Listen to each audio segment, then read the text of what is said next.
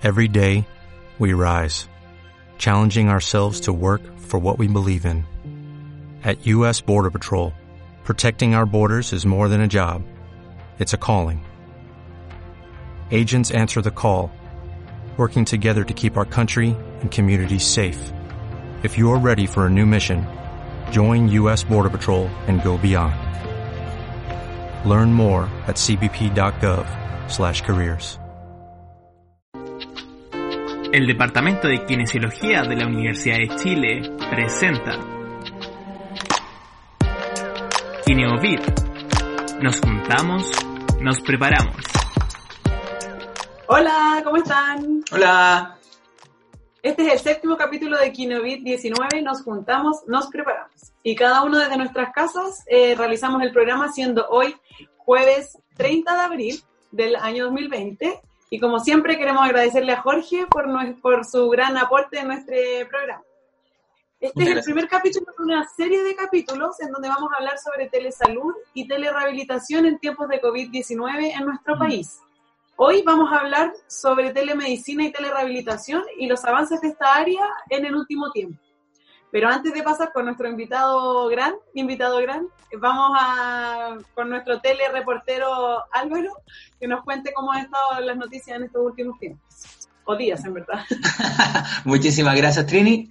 Eh, bueno, en estos tiempos supersónicos, con teletrabajo, con clases online, videos, llamadas y telerehabilitación, te comparto algunos datos relevantes. ¿Cómo? Con teletodo. Claro, sí, así es. Bueno, la situación en, el país al menos y en, el mundo sigue avanzando la cantidad de casos que hay en el mundo. Recuerden que ya superamos los 2 millones y medio y sigue aumentando hacia los 3 millones. En nivel país tenemos el día de hoy 16.023 casos, lo que implicó un aumento de 888 nuevos casos y que eran principalmente casos sintomáticos, a pesar de la división que estaba haciendo el ministerio del día de ayer de sintomático y sintomático, 700 de esos 888 eran sintomáticos, ¿ya? Además, dentro de los fallecidos ya vamos en la cifra de 227 personas y además tenemos considerados que hay 323 personas conectadas a ventilación mecánica. La situación sigue avanzando, sigue siendo crítica y dentro, dentro de los elementos que han ido apareciendo está aumentando la, la capacidad de ventilador en el país, cercano a 600 ventiladores mecánicos.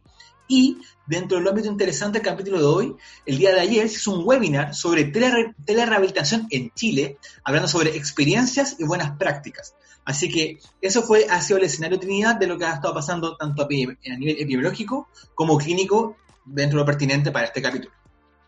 Muchas gracias Álvaro por este teleinforme. Y también queríamos recordarlos e invitarlos a participar en las distintas actividades que vamos a estar preparando para el Día de la, de la Kinesiología este 6 de mayo, el próximo miércoles. ¿ya? Eh, los dejamos a todos invitados e invitadas van a estar súper interesantes las actividades que va a estar haciendo el Departamento de Kinesiología, así que nos veremos en alguna próxima oportunidad. Ya, estamos aquí entonces con nuestro gran invitado gran, Felipe Parada. Él es kinesiólogo, académico de la Universidad de Concepción del Departamento de Kinesiología y además es subdirector de la Unidad de Telemedicina de la UDECONCE. ¿Cómo estás, Felipe? Hola, muy bien, muchas gracias por la invitación. Muy contento de esta semana, muy intensa para los kinesiólogos. Sí, no, intensísima. Como que estamos en la flama. Sí, el día de hoy es como la resaca del día histórico que tú decías, ¿no? El día histórico de la telerehabilitación. Exacto, exacto, tal cual. Hoy día estamos ya bajando un poco las revoluciones y contentos por el trabajo. Cuando uno mira para atrás y dice, oye. Tomando agüita. matecito, yo matecito. Matecito, buenísimo. Oye, Felipe, muchas gracias en verdad por haber aceptado la invitación y queríamos, bueno, partir conversando como un poco sobre ti, eh, para que nos, nos, cuentes un poco de tu experiencia y, y, después pasamos como a la serie de preguntas un poco más formales, ¿te parece? Súper, súper. Bueno, eh, eh yo soy Felipe Bará, soy eh, de profesión kinesiólogo, eh, eh, ya formado en la Universidad de Concepción, eh, me, eh, del área musculoesquelética, yo hago, bueno, eh, agente físico, estuve trabajando como kine en, siempre de la mano con la UECONS en el Hospital Regional de Concepción, hasta hace dos años en el Hospital Traumatológico, me encantaba esa, ese trabajo, debo decirlo. Y, y hace, bueno, ya siete años entré al mundo de la telemedicina y, y me he desempeñado en esa área. a la televida. A la televida, sí. Eh, eh, honestamente debo decir que siempre con enfoque en, el, área médica, por la, la propiamente tal, ahora este último tiempo eh, partiendo con esta, este concepto de la telerehabilitación, por lo cual además me tiene súper contento porque hacía mucha telemedicina y no, no, no veía nuestra profesión. Entonces, eh, este último tiempo ha sido genial en ese sentido, que como kinesiólogo además estoy aportando en, mi área, así que súper contento, ya llevo, como les decía, siete años trabajando en, lo que es telemedicina propiamente tal. Eh, y, a nivel nacional, pues con todo, con todo Chile. Qué buena. Oye, y con respecto a esto mismo entonces, como para introducir un poco, ¿qué sería la telemedicina? Bueno, la, telemedicina es, un, es, un, concepto ya bien antiguo, de hecho lo estamos tratando de, eh, cambiar al concepto de telesalud, porque telemedicina, bueno, no se asocia más al tema ah, médico, pero hace referencias eh, a prestaciones de salud que se entregan a distancia. ¿ya? Eh, surge, originalmente surge como concepto eh, asociado a la distancia geográfica, ¿ya? Mm. Eh, dos, dos, personas que interactúan, uno, que es paciente, entre comillas, y otro que es un profesional de la salud que están separados geográficamente, pero mm, ahora cada vez con el tiempo resulta que la barrera geográfica no es tan relevante, de hecho, menos en Chile, por ejemplo, en Santiago, donde se hace mucha telemedicina. Ustedes dirán, chuta, pero si acá están la mayoría de los, especialistas y, está todo, está todavía mucho mejor acceso. Pero se hace mucha telemedicina. O sea, se, eh, la idea es otorgar y, llevar eh, salud especializada a lugares donde no tienen acceso. Entonces, es como eso. Nosotros nos encargamos de, de mejorar el acceso y la oportunidad de una atención eh, de, especialistas, de tanto médicos como en, cualquier otra área. Que, lo, que para nosotros es súper relevante esos conceptos. Siempre yo digo, cuando hay telemedicina, tiene que estar la, las palabras acceso y oportunidad. O sea, que una persona pueda ir a, atenderse según su necesidad, pero que lo pueda hacer en un momento oportuno. O sea, no nos sirve una hora en un año más. ¿ya? Claro. el problema lo tengo ahora. Entonces un poco va de la mano con eso, es como, como las barreras de acceso geográfica eh, las, podemos, eh, las podemos sobrepasar para llevar una salud eh, a las personas que no tienen acceso de forma normal, por decirlo. Ahora el concepto de normalidad que estamos derribando ya lo presencial no debiera ser lo normal, sino que la telemedicina surge como un complemento. Eso es súper importante, sí. O sea, no reemplaza eh, de, ninguna forma la atención presencial, pero sí eh, nace y debemos entenderla como un complemento mm. y debemos entenderla también como parte del proceso de salud, que eso es lo que más nos ha costado aquí en Chile. Interesante, porque, por ejemplo, ¿cómo llegas tú acá? Porque por, por currículum, por formación de kinesiólogo, no tuviste esta formación, me imagino, ¿no? Eh, Exacto, yo no tenía idea honestamente de lo que era la televisión. Antes de, hace siete años atrás no tenía idea de lo que era. ¿Tele qué? Claro. pues yo, yo veía, me acuerdo, en la unidad, de la oficina, decía de telemedicina, y yo, pasaba nomás cuando era estudiante de la, de la Facultad de Medicina. Ah, pero, eh, espera, eh, eso estaba en la, en la, facultad, estaba instalado y tú te sumas al equipo que estaba en lo de exacto. Sí, la, unidad de telemedicina tiene ya como 13 eh, años ya de existencia oficiales incluso un poquito más con desde que empezaron a trabajar. Y yo, claro, yo veía el nombre que estaba por televisión y resulta que a mí siempre me gustó. Sentías un llamado. Sí, es que a mí siempre me gustó la tecnología, yo era el, ah, computín del, de mis colegas, o sea, cuando el, el departamento, las cosas tecnológicas, ya, Felipe, ¿cómo se, cómo se arregla esto?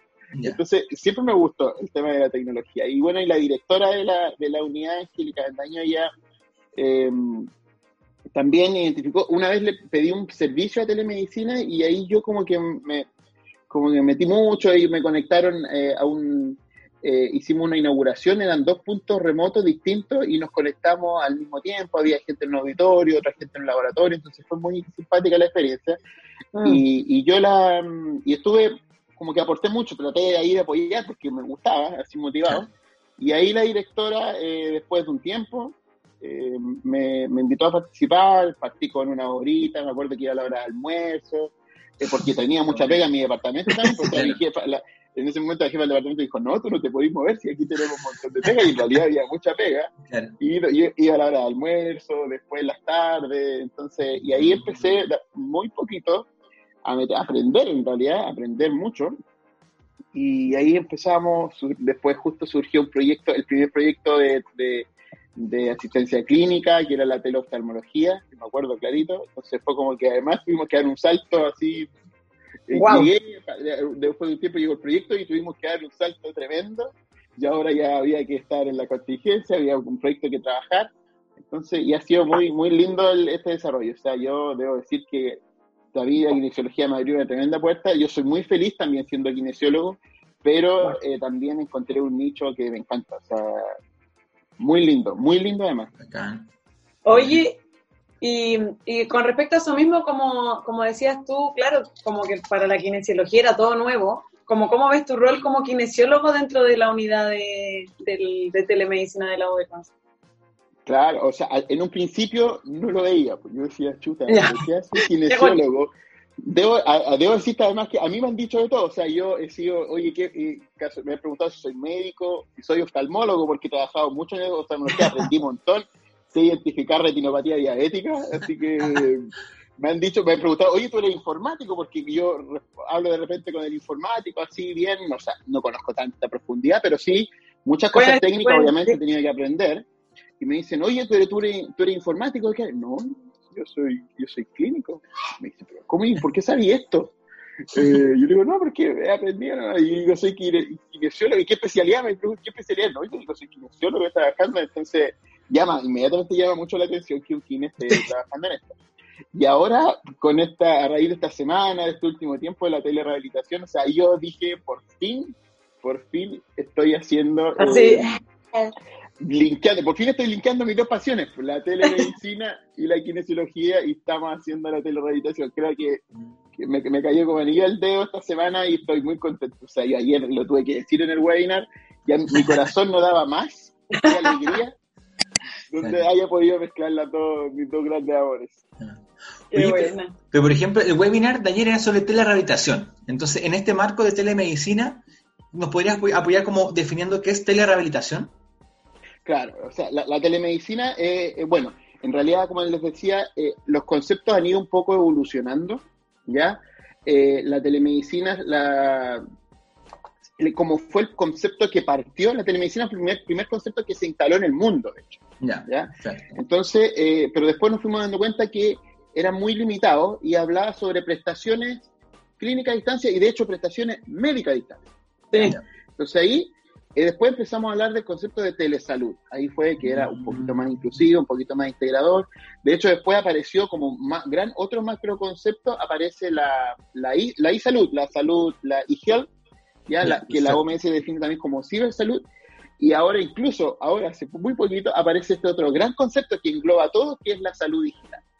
Entonces la ah. telemeditación forma parte de este concepto, de este gran concepto de la, de la telesalud, como una prestación específica asociada, por supuesto, a la, eh, a la rehabilitación de pacientes, pero no solo en el área de kinesiología. La kine es una parte de la telerehabilitación, eh, sino que también se da eh, en la parte de fonobiología, terapia ocupacional, fisiatría. Es como, es, como realizamos justamente lo que hacemos, la analogía, por decirlo así, de la rehabilitación de un paciente de forma presencial Ahora lo llevamos y lo, lo, realizamos a través y con usando y apoyándonos con las tecnologías de información y comunicación.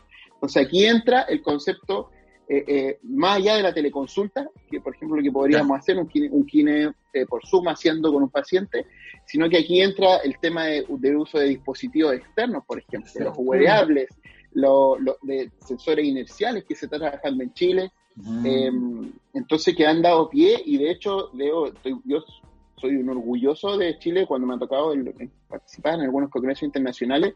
Tenemos un desarrollo tecnológico súper potente y tenemos, y, es más lindo aún, que hay muchos kinesiólogos detrás de estas empresas de desarrollo tecnológico. Entonces, eh, tenemos una materia prima super power para poder hacer esto, la telerehabilitación. ¿Cómo em, hacemos, cómo mejoramos funciones aptitudes, ¿cierto? cualidades eh, de una persona usando las tecnologías de información y comunicación. Dentro de eso mismo, eh, ¿algún ejemplo, alguna como buena práctica que tú, nos puedas contar sobre telerehabilitación?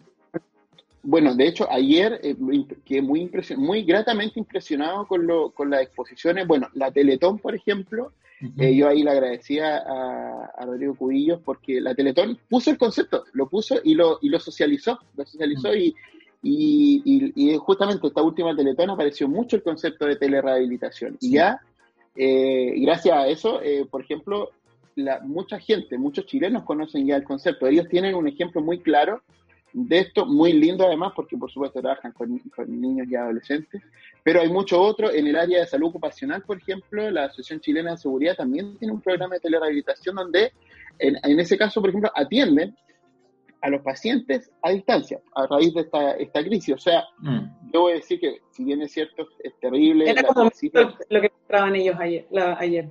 Claro, o sea, fue un acelerador. el coronavirus, eh, lamentablemente, fue un acelerador de todos estos procesos, pero que ya se estaban haciendo. O sea, hay kinesiólogos que están haciendo, por ejemplo, programas de entrenamiento personalizado a distancia.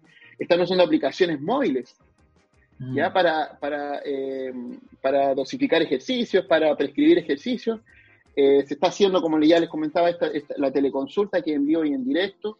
Eh, y hay y los, el uso de sensores inerciales, o sea, ahora con sensores inerciales tú puedes eh, los que, entrenar pacientes y conocer específicamente qué movimiento está haciendo, cuánto es la flexión de la columna, del segmento, eh, se están haciendo pruebas. Ahora, el Time Up and Go, por ejemplo, se está haciendo ahora a través de sensores inerciales y, se está segmentando. Pues incluso ahora, con el Time, el Time Up and Go nos va a entregar mucha más información que solo el riesgo de caídas. Nos va a decir en qué momento, que solo un tiempo. ¿ya? Ahora, nos ahora con estos sensores inerciales nos va a decir por ejemplo, en qué fase un paciente tiene mayor problema, porque no es lo mismo que en la mm. fase en que yo me pongo de pie, a mí me cuesta ponerme de pie, camino súper bien, doy la vuelta, pero mi problema es levantarme de la silla. Entonces, al identificar ese proceso, tú puedes focalizar el entrenamiento. Y eso, por ejemplo, lo entrega la tecnología. Perfecto. Oye, y, solamente como un dato para la gente que esté viendo este, este, este capítulo, ¿hay alguna página donde puedan revisar esa información? Sí, o sea, nosotros tenemos la página med.udec.cl, donde aparece lo que estamos haciendo comunidad de telemedicina, pero eh, está también la página del Colegio de Kinesiólogos, donde ahora se subió la, guía de práctica que elaboramos, que ya vamos a este hay mucha información, tenemos, eh, participo también en un proyecto que es el proyecto de Bien Público, que justamente fue, bueno, eh, junto con la UDD, fueron, ese equipo fue muy visionario, porque estamos levantando el proyecto de lineamientos para el desarrollo de la, de la telemedicina y telesalud en Chile. Ya mm. estamos trabajando hace más de un año y la idea es dejar un documento de utilidad que les sirva. O sea, justamente ahí está todo. ¿Qué es la telemedicina? Todo el marco conceptual, qué es la telesalud, qué es la telerehabilitación. Cuando, si usted quiere montar un escenario de telemedicina, ahí está, estos son los parámetros que tiene que mm, considerar, estos son los aspectos éticos, va a quedar, ahí va a quedar un material muy lindo eh, que nosotros preparamos venimos trabajando, como le decía, con la UDD y la UDECONSA hace mucho tiempo, donde les va a servir de utilidad. Yo siempre lo comparo con la guía clínica, o sea, así como está la guía clínica que es de la prótesis de cadera, mm. y yo, ah, ya, voy a trabajar en prótesis de cadera, aquí está la guía, va a haber una guía para telemedicina. ah, yo quiero hacer telemedicina, ahí está la guía, se hizo un levantamiento, esta es la información que necesita, este ese es un muy lindo proyecto, y por eso hecho de bien público, pues va a quedar disponible y mm. gratis para todos Qué buena, porque sobre todo pensando en, cómo se proyecta todo esto de la pandemia, como que de aquí a mucho tiempo vamos a tener que buscar estrategias que no van a ser las convencionales o las que hacíamos antes. Entonces, como esa guía nos va a ayudar mucho para poder proyectar hacia futuro la, el distinto como rehabilitación o atenciones. Y Felipe, con respecto a esto mismo y lo que mencionabas tú antes, de que ya hay muchos profesionales que están haciendo eh, telerehabilitación o haciendo telemonitoreo, el, marco como el regulatorio legal eh, ha ido avanzando igual, como en función de las prestaciones. Entonces, quisiéramos que nos contaras un poco como cómo fue el proceso de la publicación de las prestaciones de tele como kinesiología que se aceptaron y se publicaron ayer y, cómo esto se, se, planea seguir a futuro. Mm. Eh, exacto, ahí tuvimos, bueno, eso la alegría del día de ayer. Eh, Está, que FONASA aprobara códigos kinésicos en modalidad teleconsulta, fue un trabajo intenso ahí eh, con el Colegio de Kinesiólogos. Em, en marzo, el 24 de marzo, si no me equivoco, ahí se, habilitaron y salió que FONASA eh, permitía hacer eh, varios códigos eh, y liberó muchos códigos de consulta presencial en modalidad teleconsulta. La mayoría eran códigos médicos, de especialidades médicas y se incluyó fonoaudiología, psicología y nutrición. Ese mismo día, el colegio de Kine obviamente reaccionó, respondió y empezó a trabajar en una, mesa de trabajo. ¿Por qué no estamos nosotros? Eh, y empezamos a, Se armó esta mesa de trabajo de, la cual formé parte, eh, donde tuvimos reuniones con FONASA, ahí hubo la, justificación, FONASA debo decir que sí fue súper receptivo, eh, ellos a modificar lo que había que, lo que fuera modificable, y ahí partió este trabajo donde fuimos finalmente evidenciando que se hace telerehabilitación en el mundo y que tiene muy buenos resultados. ¿ya? algo que, que, es súper relevante también destacar, o sea, eh, es una modalidad nueva para nosotros, pero que en realidad se estaba practicando ya en varias partes del mundo y, con, eh, y, con, y muy bien evidenciado. Entonces, eso fue eh, un trabajo ahí muy grande de recolectar evidencia, de justificar el por qué estábamos pidiendo habilitar estos códigos. Por supuesto, tuvimos que dejar dejamos afuera a todos los que involucraban en fisioterapia, porque obviamente, ¿se entiende? Eh, pero había muchos otros que el kine podía hacer. Claro, que el kine podía hacer a distancia. Entonces, eh, se armó este trabajo eh, muy lindo, un grupo, pero súper potente. Yo de, ahí, de, hecho, escribí en ese grupo, o sea, para mí fue un gusto y como que, de, de hecho, en siete años, pocas veces me había sentido tan cómodo y tan con un grupo de trabajo tan pro Mm. para, hacer, oye, eh, eh, yo hago esto, yo hago esto, armemos esto. Como muy proactivo. Yo, yo como en la unidad de telemedicina, oye, yo trabajo feliz, el equipo trabajo en la unidad de telemedicina, pero yo eh, son los mejores, pero cuando, cuando hablaba con desde la parte clínica, cuando he tenido que trabajar, debo decir que lamentablemente el gremio médico es mucho más difícil. O sea, mm. yo planteo la telemedicina en el gremio médico y puta, y no, pues. No, no, ¿por qué voy a hacer esto? No, no, no, a ver, momento. La primera, no, no, no, momento. Vamos a calmarnos. Puta, yo como que, y yo como que, mucha, o sea, debo decir, yo siempre digo, o sea, hemos hecho de cada 10 proyectos exitosos que tenemos nosotros, hay 20 otras ideas que se cayeron y lamentablemente se caen por las personas. O sea, ni siquiera, o sea, la tecnología está y, y se caen por las personas y por voluntades. Entonces yo les, cuando me metí a este gremio, yo más feliz porque estaba trabajando con los kines y vi tan buena voluntad y tan, eh, y tan pro, o sea, fue ellos súper receptivos, todos súper abiertos, o sea, me preguntaban, eh, yo era del que tenía más experiencia en el área de telemedicina, no, no en telerehabilitación claro. pero claro, en telemedicina, con todo lo que hemos trabajado, pero debo decir que fue un trabajo muy grato, o sea, de los más gratos que me ha tocado hacer, y con el resultado de ayer histórico para nosotros. Eh, sí, lo que sí destacar obviamente que esto se libera por, el, por la contingencia. O sea, esto es mientras dure la crisis sanitaria.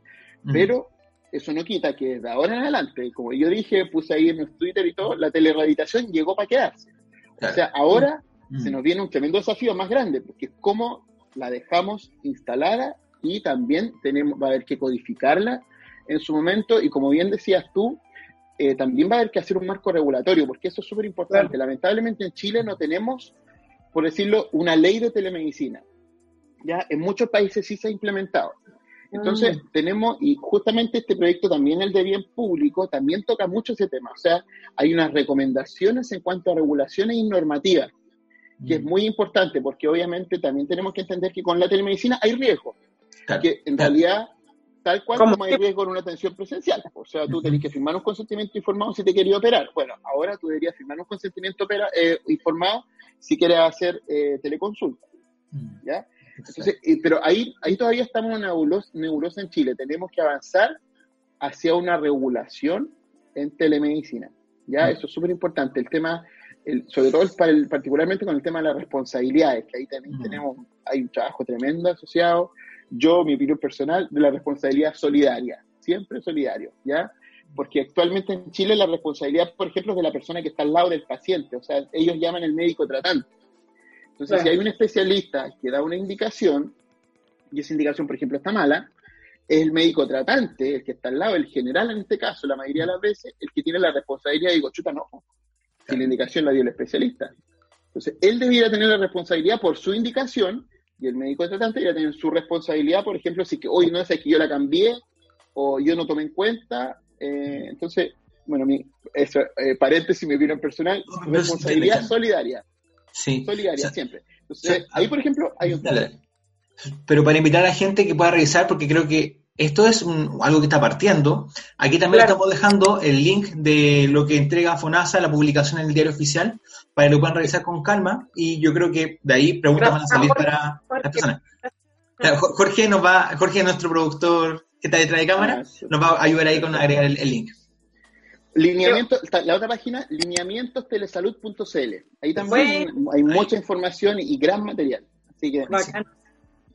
Oye, Felipe, es que una duda como precisamente frente a eso, porque creo que uno de los grandes riesgos de la telerehabilitación, en el, como desde el punto de vista kinésico quizás, pueden ser las caídas, como cómo uno puede manejar el, como el, este como evento adverso dentro de, de, la distancia, porque al final el riesgo de caída, sobre todo con la gran mayoría de, las personas con las que trabajamos es, podría ser súper alto. Eh, claro, y eso no, no hay nada escrito. Yo no sé si en los consentimientos informados está o vale la pena describir, por ejemplo, qué ocurre frente a un efecto adverso como ese, que podría generar una fractura, un TEC o algo así como un poco más grave. Bueno, en rigor, siempre el, consentimiento debe tener todas las posibilidades de efectos adversos que, se pueden generar, así que debiera aparecer. Ahí el desafío es, justamente eh, eh, a los colegas, o sea, el desafío es cómo usted genera un ambiente de seguridad, porque ¿qué tenemos que entender? Que eh, obviamente tenemos que pensar en digital ahora, tenemos que pensar en digital, pero no podemos nunca, la telemedicina debe restar la calidad y la seguridad de la atención. Esos parámetros se deben mantener. Entonces, por ejemplo, ¿qué hace el quien en la consulta? Bueno, si el paciente tiene caída, el paciente neurológico, se pone cierto el kinesiólogo siempre detrás, apoyando, eh, el apoyabrazo y todo. Bueno, ahora, claro, ahora en modalidad teleconsulta, bueno, apóyese, de si está trabajando un niño neurológico, apóyese del papá, si está trabajando en un adulto mayor, apóyese de alguien, de un hijo, de un nieto, o sea, tenga otra persona Mm. que sea el intermediario y que, sea, que pueda hacer sus manos en el momento de la guía. Puede eh, acomodar, decirle ya, a ver, vamos a acomodarnos, vamos a, vamos a, no tenemos barras paralelas, pero por ejemplo tenemos el borde de una mesa de comedor. Mm. Entonces usted va a sacar la silla y va a ir por el borde de la mesa de, del comedor y al otro lado va a tener las sillas que sacó, las va a tener también como soporte. Entonces va, va a poder ir apoyado de las dos manitas. Entonces ahí, mm, lo bueno es que los kines somos súper creativos y, históricamente con poco hemos hecho mucho. ¿ya? es histórico en la kinesiología. Entonces yo creo que eh, ahí apelar justamente eso, a la creatividad del, del kinesiólogo para siempre mantener la calidad y la seguridad de la atención. Eso es incuestionable y eso no lo vamos a sacrificar nunca por esta modalidad. Entonces ahí es súper importante eso. Y, claro, con respecto a eso mismo, el, bueno, estaba revisando, como cambiando, pasando al siguiente tema que queríamos tocar, pero vinculándolo precisamente con esto, como la guía de prácticas de telerehabilitación para kinesiólogos tiene como un flujograma donde dice como si es la persona es o no candidata para telerehabilitación y como gran parte de eso, o sea, un punto importante es eso, que tenga alguien que lo pueda como acompañar. Entonces, preguntarte como ¿cuál crees tú que podría ser la estrategia en el caso de personas que no lo tengan? Como que tendríamos que dejar de lado la telerehabilitación y, pasar a una cosa más presencial. Claro, ahí tenemos que también nosotros eh, el llamado a los quienes, ese, ese por ejemplo flujograma es una propuesta, pero también que va de la mano con un llamado un poco al criterio. Eso es súper importante. Nosotros sí, así como no todo se resuelve con telemedicina, y eso lo tenemos que tener súper claro de entrada, Tampoco no, los kines, no todo lo vamos a poder hacer con telerehabilitación. ¿ya? Eso es súper importante. Eh, ahí eh, apelar, como te digo, al, criterio del profesional, ahí en la guía de, buena, de, guía práctica de telerehabilitación del colegio aparece, como te digo, este flujograma, hay mucho, ahí, ahí eh, esa guía, es, bueno, se hizo con la, hicimos con la intención de que sea súper útil y como y también como nuestra formación tiene checklist, tiene muchas cosas. Súper práctica. O sea, usted, de hecho, como dices tú, tiene los checklists. Si usted quiere, imprima los checklists y lo, ocupa para la consulta. Tiene un modelo de consentimiento informado. Tiene, como decías tú, este, este flujograma. Tiene hasta un modelo de cómo mandarle un correo a un paciente. Ocupe todo eso. Nosotros lo ponemos a disposición, eh, pero como bien decía, siempre apelar un poco a lo, al aspecto ético, profesional y personal, de que también tú tienes que tener súper claro cuando el paciente es candidato a hacer eh, telerehabilitación o no. Y si no es candidato, bueno, lo citarás a una atención presencial, ahí coordinarás ir a verlo a la casa, eh, eh, pero ahí apelar a, los colegas para que además generemos y, y, esta cuestión tiene que fluir y subir y mejorar y aumentar, porque si empezamos a embarrarla y empezamos a, indiscriminadamente y a todos para habitación y empezamos a tener problemas, o sea, todo el trabajo no va a servir de nada. Y justamente sobre eso, eh, esta guía no es definitiva, en cuanto, o sea, está publicada, pero no es la definitiva y va a ir cambiando, ¿no? Ustedes habían planteado ese, ejercicio. Exacto. Todas las guías. he trabajado en, muchas guías a lo largo de, este proceso. De, la guía Buenas Prácticas del CES. Ahí tenemos una. El lineamiento de bien público, que tenemos como también eh, tiene una especie de guía, y la guía de telerehabilitación para los kines. Perfecto. Eh, eh, son, eh, todo siempre está como material actualizado. Perfecto. ¿Por qué? Porque esto está cambiando permanentemente. Pues así como el coronavirus llegó y nos pilló medio desprevenidos, chuta, ¿cómo enfrentamos? Que usemos la mascarilla, primero no, que ahora sí, que ahora un metro, ahora un metro y medio. Entonces, de, la misma forma también estamos aprendiendo con esto. O sea, este es un gran paso que no, es como, la, FONASA abrió la puerta entonces nosotros tenemos que ahora entrar, aprovecharla, armar la casita adentro, armar todo el cuento muy bonito para que justificarlo. Y, justamente de la mano de eso, o sea, siempre vamos a estar aprendiendo y siempre vamos a tener que actualizar mm. esta guía. Así que siempre, todas estas tres, estas tres guías que están, están en versión 1. bien, bien, la idea es, punto Exacto. Final, final, uno. Final, final, final, final. Como la tesis. Final, uno, final. claro, tesis, final, final. Exacto. Felipe, y por ejemplo, esta guía de buenas prácticas, ¿tiene una forma de alimentarla con nuevas buenas prácticas? O, tal vez la pregunta más concreta, como, ¿cómo alguien que está viendo este capítulo o se enteró que tiene una buena práctica, o sea, tiene una buena práctica, puede compartirla para que sea sumada a esta guía de buenas prácticas? Bueno, eh, ahí la invitación es a a seguir trabajando. O sea, nosotros, por ejemplo, este grupo del Colegio de Kine, de hecho, ya se propuso, o sea, nosotros no paramos y seguimos trabajando. Entonces, la idea es que eh, nos podamos, bueno, nuestro sueño es armar esta red. O sea, por mí, armar una red de, de telerehabilitación maravilloso y desde ya me pongo a disposición para colaborar. La próxima semana, de hecho, tengo una charla con, en el sur, en Puerto Montt, eh, por teleconferencia también para apoyar a los colegas y justamente orientar a los colegas para mm. motivarlos. O sea, en nuestro paso ahora es la, y yo siempre digo, la evangelización. Colegas, se puede hacer, así se hace, o sea, así parta por lo menos. Y si usted tiene un feedback, bienvenido, nosotros lo vamos a tomar y lo vamos a incorporar. O sea, ahora la, la idea es armar grupos de trabajo donde estemos todos colaborando. Si aquí entre todos funciona y nadie por sí solo va a poder sacar, menos en telemedicina, esto lo, lo he vivido, lo vivo, de hecho la OMS, las recomendaciones dicen, o sea, el trabajo colaborativo acá es vital. Y de verdad que lo he vivido en carne propia, o sea, yo puedo tener la mejor idea, puedo tener toda la tecnología, pero si no hay un equipo de trabajo atrás, si no convenzo desde, no convenzo desde el, eh, desde el TENS, por ejemplo, que va a participar al médico especialista, ultra especialista top, no lo convenzo de que esto va a tener resultados y esto y, le doy el sentido de pertenencia y, lo incluyo en el equipo, así como les digo, yo lo, yo lo aprendí en base a borrazo. Entonces, vuelvo a decir, el llamado es para que colegas eh, hagámoslo y por favor evalúen, por favor siempre registren, registren la información, registren los casos de éxito, porque ahora en esa etapa tenemos que ponernos, ahora tenemos que validar. Como empezar a validamos registrando la información, registre, haga encuestas de satisfacción a sus pacientes, vea cómo anda la mejoría, por ejemplo, si antes lo hacía de forma presencial y, evaluaba Elena y funciones específicas en, algunas sesiones, bueno, hágalo, pues, colega. Si ahora puede hacer, usted con esta herramienta puede hacer evaluaciones funcionales, quiere hacer una play superior, una play inferior, lo puede hacer, lo, va a estar viendo. Hay que tratar de objetivar al final para poder medir. Eso, es fundamental ahora. Y ahí, como le digo, estamos con un grupo de trabajo del Colegio de Kine, apóyense, apóyense en toda esta instancia. El SENS también eh, es un tremendo eh, ayudador y SENS llegó para instalar en Chile estas competencias en tecnología. Así que busquen toda la instancia y de, y, de verdad desde ya yo a, la entera disposición de colaborar con todos los que quieran apoyo. Bacán. Oye, porque creo que esa preparación, esa preparación queda clara tal vez con la guía de práctica de, de, telerehabilitación para kinesiólogos o kinesiólogas. Pero, por ejemplo, de buenas prácticas como para la gente que quiere revisar eso, como qué contiene esta guía de buenas prácticas o qué puede pillar acá en, esa guía. Eh, en, general es, es como para, es, justamente una guía para partir. O sea, ah, tiene un marco conceptual donde le van a quedar súper clarito los conceptos en los cuales se está moviendo, ¿ya? Por ejemplo, ¿qué es la telemedicina sincrónica y ah, asincrónica? Eso también es súper claro. O sea, ¿usted lo va a hacer en vivo y en directo?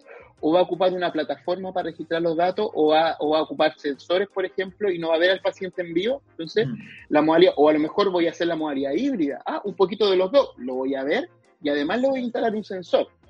¿ya? Entonces, eh, eh, desde ese concepto, así para nosotros como básico de telemedicina, hasta como decíamos, el tip de, oiga, el checklist, haga este checklist, le va a ayudar para, la, primera sesión si quiere montar. Verifique, está como te digo, de verdad que es o sea, verifique la conexión a internet, pregúntele, incluso hágale esta pregunta al paciente para ver si tiene las condiciones de, hacer, por ejemplo. Mm. Eh, este consentimiento informado, descárguelo ocúpelo, modifíquelo, póngale el nombre de su paciente y úselo. Eh, el flujograma, siempre, ojalá impriman el flujograma y lo tengan ahí pegadito. tatuado, acá. Tatuado, para ver, oye, este paciente es pertinente que entre en telerehabilitación y así. O sea, tiene elementos súper específicos, súper simples, para que usted aplique la, tele, la telerehabilitación. Bacán. Perfecto. Oye, y Felipe, como escapándonos un poco de este tema, y volviendo quizás a lo que estábamos hablando al inicio, que me parece que es interesante como tocar, eh, cómo la unidad de telemedicina donde trabajas tú, cómo ha estado funcionando en estos tiempos, porque deben estar así on fire. ¿O no? Sí, o sea, yo debo decirte que desde el 15 de marzo en mi vida había trabajado tanto. Nunca, había trabajado tanto. El abrazo, abrazo de levanto más temprano ahora que cuando, que cuando iba a presenciar a la U. Eh, estamos full. De hecho, bueno, nosotros comunidad de telemedicina, como te contaba, ya más de 13 años, hace 7 años que estamos nos enfocamos en las prestaciones clínicas. ¿ya? Antes siempre tuvimos un enfoque académico, o sea, eh, transmitíamos cirugía en vivo desde los pabellones del hospital, conectábamos en ah, piques internacionales, en congresos, o sea, en ese tipo de pegadas, y desde el 2013 partimos y dijimos ya, este es el momento de que ahora la telemedicina eh, llegue al paciente. De ahí partimos, hemos atendido hasta el, hasta el día de hoy más de 70.000 pacientes, de Arica hasta Chiloé, en mm. distintas estrategias de telemedicina. Nosotros hacemos distintas estrategias ¿Hasta Chiloé por algo en particular, perdón? ¿O... Eh, porque, o sea, no hemos tenido la oportunidad de más al sur. Pensé que vas a decir Federica Magallanes. no, hasta Chiloé. Hasta Chiloé porque no hemos, pues. no hemos estado en el sur, estamos en contacto con la gente de Magallanes. De hecho, vamos a tener ahí eh, un alumno del diplomado, que además quiero contarlo. O sea, nos hemos enfocado en tres grandes ejes que son eh, la, educación propiamente tal, nosotros tenemos una asignatura de pregrado de telemedicina para todas las carreras de la salud. ah, bueno. Ya fuimos la primera asignatura de telemedicina en Chile y de hecho, bueno, eh, no es que lo diga yo, pero somos de verdad que la unidad, desde el punto de vista universitario, somos la unidad, la unidad de telemedicina más grande de todo Chile, pues, o sea, con más proyectos, la que más ha atendido pacientes y todo. Hemos apoyado mucho al centro informática médica y telemedicina de la U de Chile, que los nos conocemos, como digo, como somos tan pocos, nos conocemos todos. hemos trabajado mucho en conjunto em, y nosotros partimos, como te digo, ya atendiendo en distintas estrategias, eh, partimos con este ramo de pregrado, ahora ya tenemos un diplomado de telemedicina, hasta la, eh, mañana, el lunes parte la quinta versión del diplomado de telemedicina y salud, también el primero en Chile, fuimos pioneros, porque obviamente nos dimos cuenta que faltaban las competencias ya en los profesionales que ya estaban instalados, mm. trabajando. Entonces, eh, hicimos este diplomado para mejorar las competencias en telemedicina y, uso de TIC en salud en general. Mm. ¿Ese eh, sería para cualquier o está enfocado para médicos y médicas? No, no, no. Es, para cualquier. transversal. salud en verdad. Qué buena, Exacto. buena. Y de hecho eh, está enfocado a, es, tan transversal que lo pueden tomar ingenieros que estén asociados al área, lo han tomado, ah, que estén público. Mm. Si son competencias transversales en telemedicina, la idea es mejorar el conocimiento en el área. Y, y, ahí hemos estado full y bueno, y ahora nuestro gran, no puedo, no puedo dejar de chochear el gran proyecto que tenemos ahora que es el Telecovid 19 es una plataforma de teleconsulta eh, para todas las personas con sospecha de telecovid. Tiene dos partes. La primera parte donde se hace una ah, evaluación online, sí, coronavirus.dec.cl, ingresa también va a salir el link. Va a salir el link, por favor. gracias, Jorge. Y entra, eh, gracias, saludos, Jorge. Y entra a una evaluación online con solo cinco preguntas eh, que usted responde y si es sospechoso, se deriva a una teleconsulta con un médico. Ya es gratuito el ah, servicio. Es gratuito, es para todo Chile. Eh, llevamos más de 600 en estas pocas semanas que llevamos, llevamos más de 600 atenciones en vivo, donde hemos hecho derivaciones, estamos coordinando, por ejemplo, en algunas regiones, cuando nosotros derivamos al test, le van a tomar el test a la casa, lo cual es fantástico, porque esta, esta plataforma surge con la, con la idea de evitar el traslado innecesario de pacientes al centro de salud. Eso es lo que queremos. Claro. ¿ya? Por eso ponemos, si usted tiene dudas, si alguien tiene dudas y dice, oye, parece que tengo síntomas de coronavirus, ingresa a la página, un médico lo va a evaluar, ¿ya? Y si el médico dice que tiene que tomarse el test, le va a llegar una orden, ¿cierto? O como le te digo en algunas regiones, le van a ir a tomar el test a la casa. Entonces, que sería no, y ojalá pudiéramos ¿Todas las de Chile que van a ir a la casa a tomarte el test? No, solo con algunas las que hemos podido hacer estas conexiones, como, Ñuble, por ejemplo, eh, Magallanes está coordinando a nivel central. Eh, mm. Bueno, ahora podemos decir que dedica Magallanes pues, con este proyecto. Sí. Ah, ¿viste? Ah, ¿viste, viste, viste? bien. voy a cambiar, voy a actualizar. Hemos cambiado el, la retórica ahí. Ahora, ahora puedo decir que hemos atendido pacientes desde Arica hasta Magallanes. Maravilloso, eh. Oye, bueno, entre paréntesis, una anécdota, tuve la oportunidad, gracias a la telemedicina, de ir a la isla Juan Fernández, hoy me enamoré. Oh.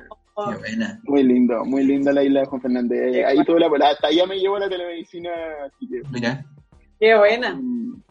Así que esa es coronavirus.ex.cl. Entonces, ese es nuestro gran proyecto y de verdad que debo decir que me ha quitado el sueño un montón, pero nos tiene muy contentos también con la, con la recepción y la idea de hacer la difusión y, todo. Ojalá pudieran ocuparla en primera instancia para tratar de, eh, obviamente, afortunadamente hemos tenido eh, eh buenos resultados.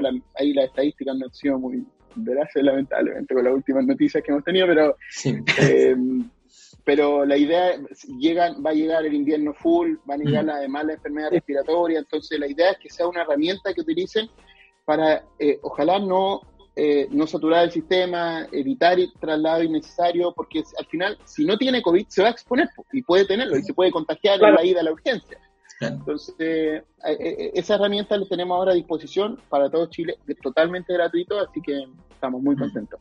Súper bueno. Felipe, sobre esa misma estrategia, eh, la telemedicina hemos conversado que tal vez hay diferencias como sobre el perfil de las personas que la usan, todo eso, pero por ejemplo, los demandas sociales de la salud, ¿no? La población que es más pobre, menos pobre, los tipos de vivienda en las que viven, ¿cómo es, esos factores influyen en la, posibilidad de acceder a teleradiación o, no tanto? ¿Cómo, ¿Cómo, lo has visto? O sea, mira, bueno, sí, pues, de todas maneras, o sea, siempre tenemos que hacer, eh, y esto también está, es como una, una, una máxima prima, como dicen, de, de, la de la telemedicina, siempre tenemos que tener súper claro el contexto donde nosotros vamos a trabajar. Y como dices tú muy bien, eh, exactamente, o sea, hay, hay muchos factores que van a influir, porque mm. lamentablemente, si no hay internet, no hay telemedicina. O sea, y ahí tenemos una tremenda limitante. Claro, ese es como el mínimo. Exacto. Entonces, que no es menor, y no es menor, y, sabemos que no todo, ahora todo, no todo Chile tiene acceso a internet, y ahora más encima lo, lo, vivimos. Entonces, mm. si bien es cierto, se ha ido ampliando, se ha ido eh, mejorando, pero por ejemplo, ahí ya tenemos una, probablemente una limitante. Afortunadamente, eh, como la modalidad que trabajamos nosotros, lo, que, lo que hacemos es, como lo, como lo hacemos con establecimientos de salud, eh, bueno, nosotros trabajamos, hemos trabajado estos 70.000 con el sistema público nomás, eh, que lo cual nos tiene más contento y orgulloso. Eh, claro. que son la gente más vulnerable, por la que, la que más necesita. Entonces, ahí lo trabajamos con el establecimiento. Entonces, probablemente la persona no está en su casa, pero sienta su CEFAM. Y en el CEFAM mm.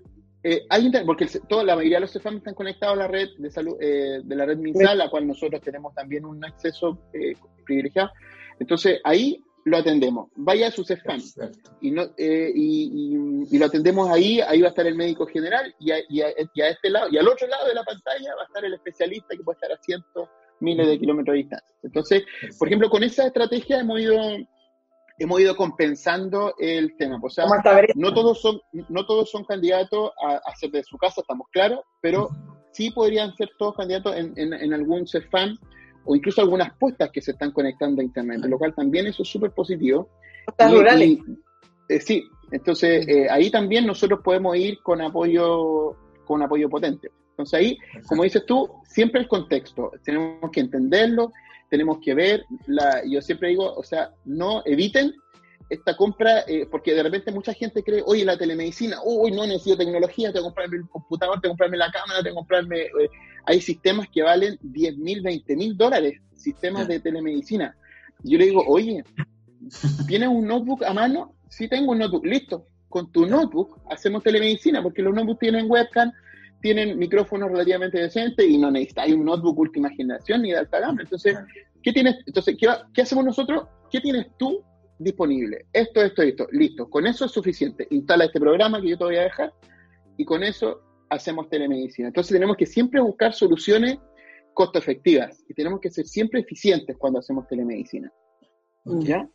Mm. Oye, entonces, como con respecto a eso mismo, que, encuentro muy buena como forma de solucionar el acceso que no, de que las personas que no tienen a Internet o a la tecnología, como cómo recomendarías tú quizá a los distintos centros de salud que no han tenido esta estrategia, como mm. que puedan partir, por ejemplo, pensando con todo lo que se viene ahora? O sea, como que algún software o, o con quién vincularse, no sé. Sí, totalmente. O sea, ahí vuelvo a decir, ahí mi, mi, mensaje es, em, eh, háganlo porque se puede. O sea, siempre va a haber algo. Todos, por ejemplo, ahora ya muchas personas tienen, eh, la mayoría de los profesionales de la salud, por ejemplo, manejan celulares, smartphones, generalmente. Eh, y yo le digo, doctor, ¿usted tiene un, un, teléfono, tiene un tablet? Sí, doctor, desde el teléfono se puede conectar. De hecho, las teleconsultas muchos médicos las hacen desde su teléfono. Mm. Obviamente entran a, una plataforma con el computador y todo, pero tiene un teléfono, sí, una cámara medianamente decente, sí, listo, con eso. Y, tal, este programa es gratis.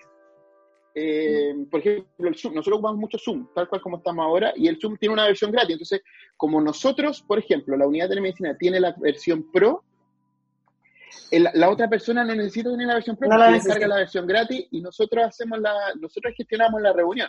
Entonces va a tener minutos ilimitados. Nosotros, nuestro sistema, por ejemplo, del Telecovid, tenemos una sala de Zoom que nos permite 50 box virtuales. O sea, puedo tener a 50 ah, médicos al mismo tiempo en un box virtual privado. O sea, hay, todos los box nuestros tienen un médico y un paciente, nadie más.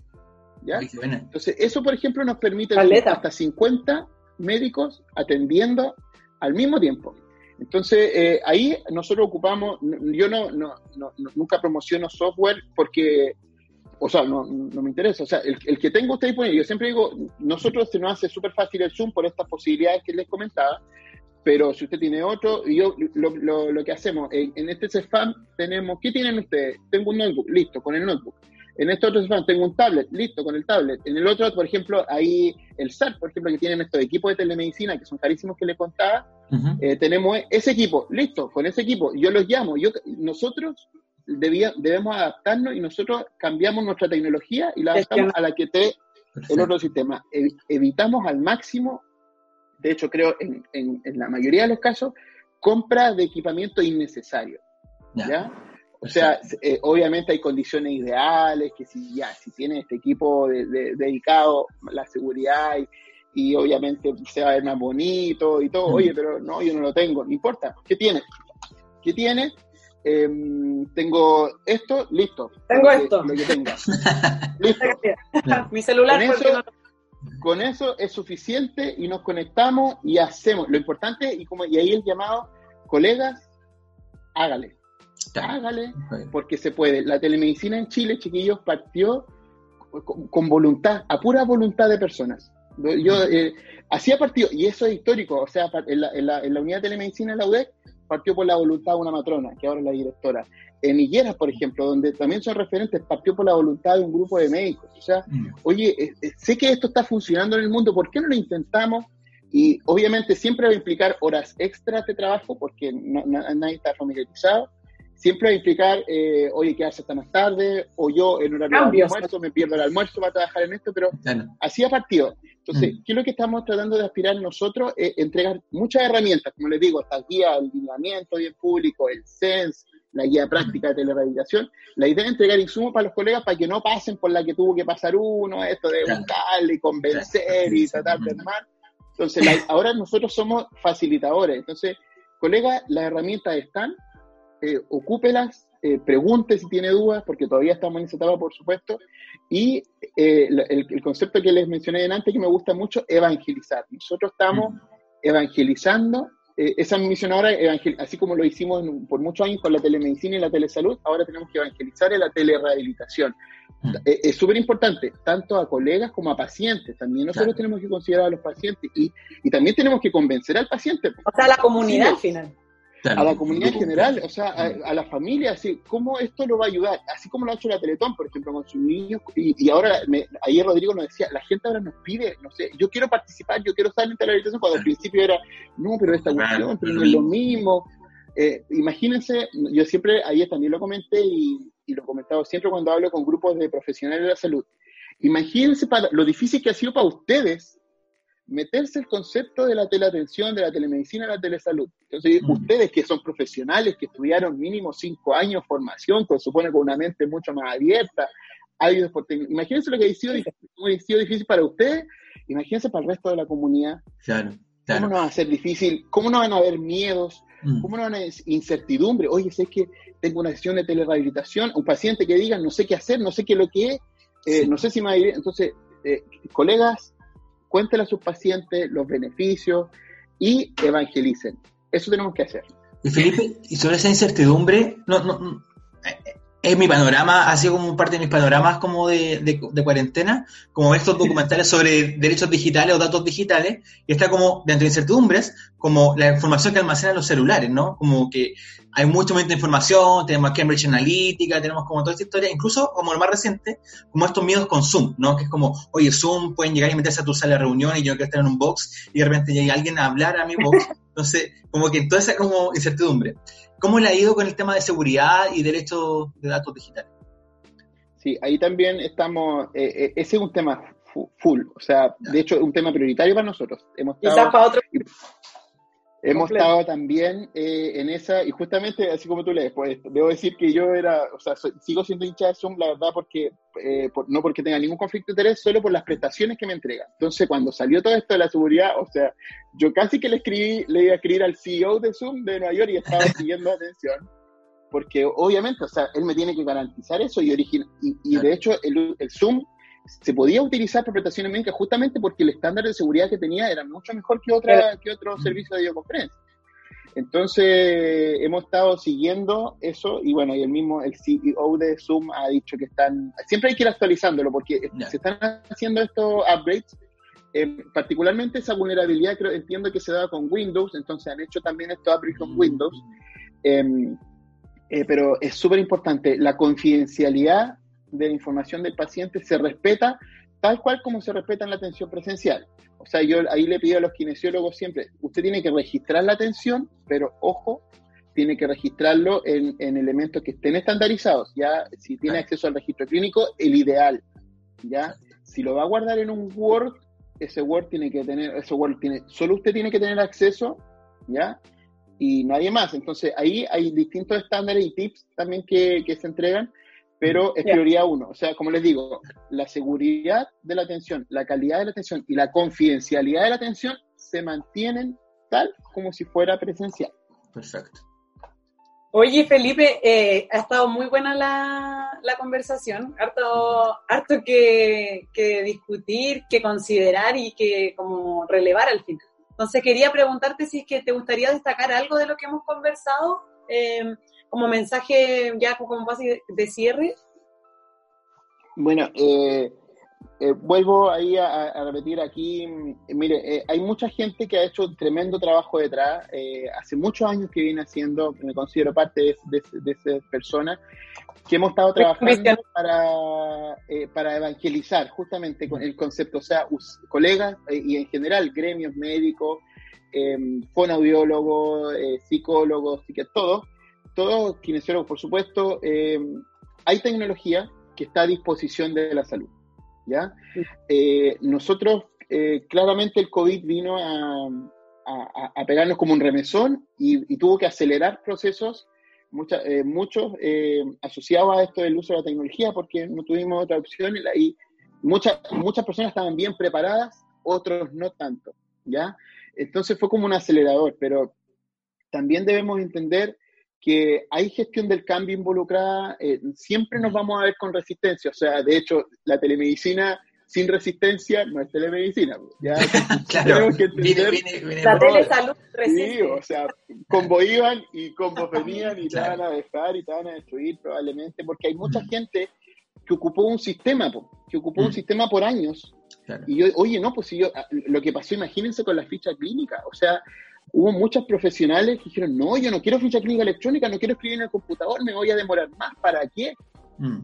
¿Y, por qué? qué? nos faltó ahí? Quizás nos faltó eh, decirle el para qué.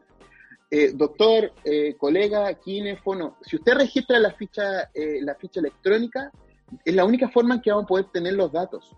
Y si tenemos datos, podemos hacer gestión. ¿ya? O sea, eh, hay, los médicos que registraban con esa letra ilegible, nadie entendía nada y, se y, el, y el diagnóstico se perdía en una hoja. Y está GRD horas mirando lo que dijeron las para pasarlo al Empatía por la gente de GRD. Exacto, entonces ese tipo de procesos, por ejemplo, tan, y, de repente que ahora incluso hasta risorio, eh, oye, porque en, en, un, en, un, hospital que no voy a nombrar, se demoraron cinco años.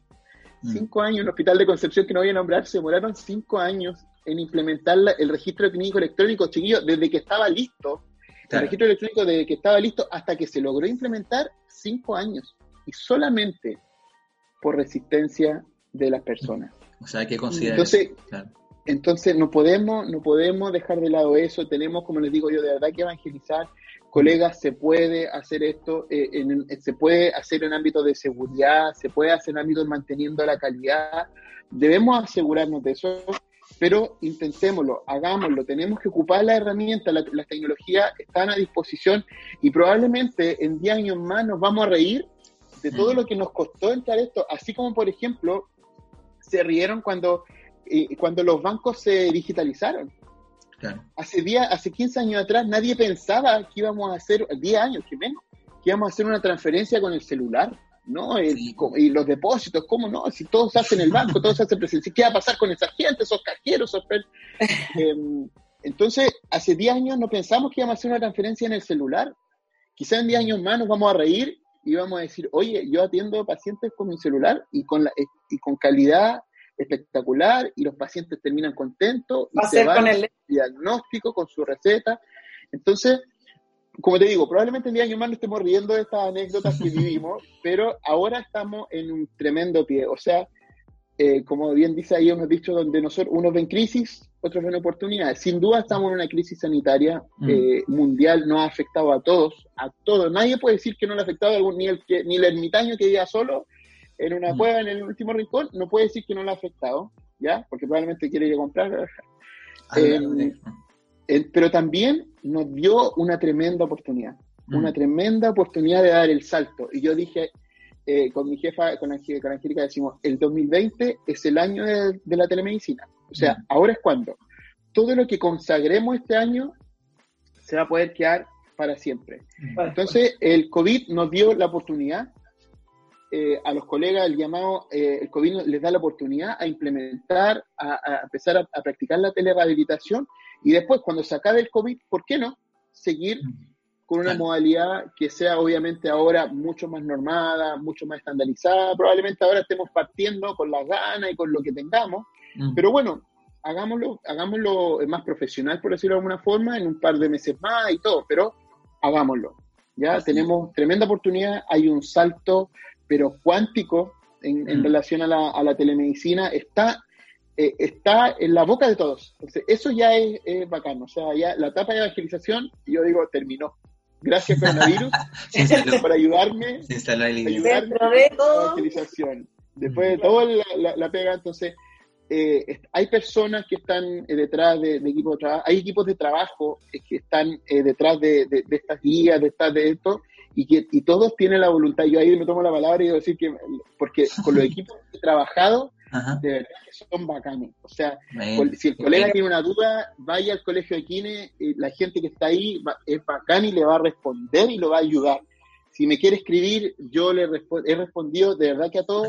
Eh, eh, le voy a le voy a ayudar Felipe Parada h arroba udec.cl o arroba gmail.com de verdad, o sea, cualquier duda que tenga, colega, no dude porque de verdad que hay gente detrás que está con una voluntad tremenda mm. de, apoyar. Entonces, eso, ocupemos la herramienta y hagamos telerehabilitación.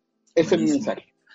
Muchas gracias, Felipe. Felipe, en la última sección que tenemos del capítulo, y es como la, favorita de la gente que nos ve, es como, ¿cuál es tu medida o tu panorama favorito de cuarentena? ¿no? Ante toda la pega que tuviste, ¿qué hay hecho aparte, no? ¿Cuál es tu panorama favorito?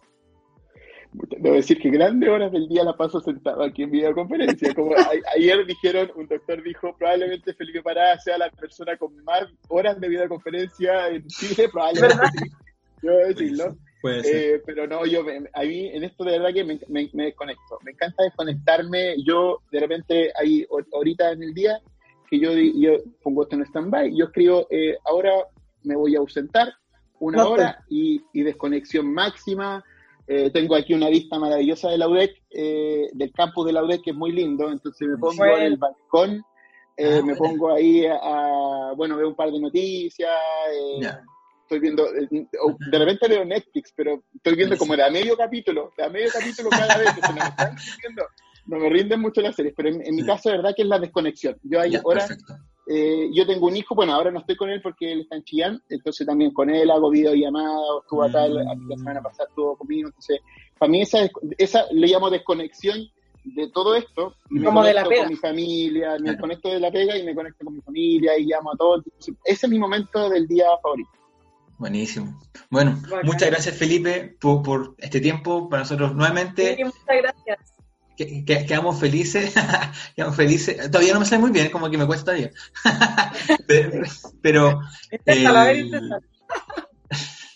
pero, a lo que voy es, a lo que voy es que eh, creemos que la conversación podría dar de más y por eso queremos hacer un especial. Le, le invitamos que vienen más capítulos sobre este tema y también invitamos a Felipe a que los pueda ver y si a alguien le interesó hacer una pregunta, quiere, póngala por Facebook, póngala por YouTube, nos manda un mensaje por, por Instagram, por donde sea, para que podamos mandar la pregunta a Felipe y Felipe se las pueda responder en el siguiente capítulo. ¿Ya? Eso, sin más, muchísimas gracias Felipe, que estés muy bien, cuídate, cuídense la gente que está ahí gracias, en la casa. Gracias chiquillos, gracias a ustedes, un gusto conocerlo, eh, sigamos, ustedes son eh, misioneros en esta evangelización, así que adelante nomás. Nos pusimos la camiseta. Nos pusimos la camiseta. Un agrado la entrevista, muchas gracias, verdad que un agrado la entrevista, así que que estén muy bien, que tengan buen día. Okay. Muchas gracias, Felipe. Muchas gracias. Chao, chao, estén bien.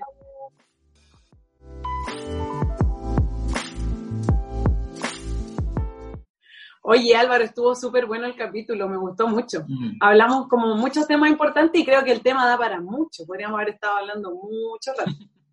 Sí, pero prepárense para lo que viene, porque el 6 de mayo tenemos el evento en vivo de Kinebit con más invitados e invitadas hablando sobre telerehabilitación, evidencias, desafíos y experiencias en este periodo. Además, vamos a tener dentro de esta semana otros lanzamientos de otras actividades y productos que hemos realizado como departamento. Así que no se lo pierdan, nos siguen. Nos vemos. Cuídense.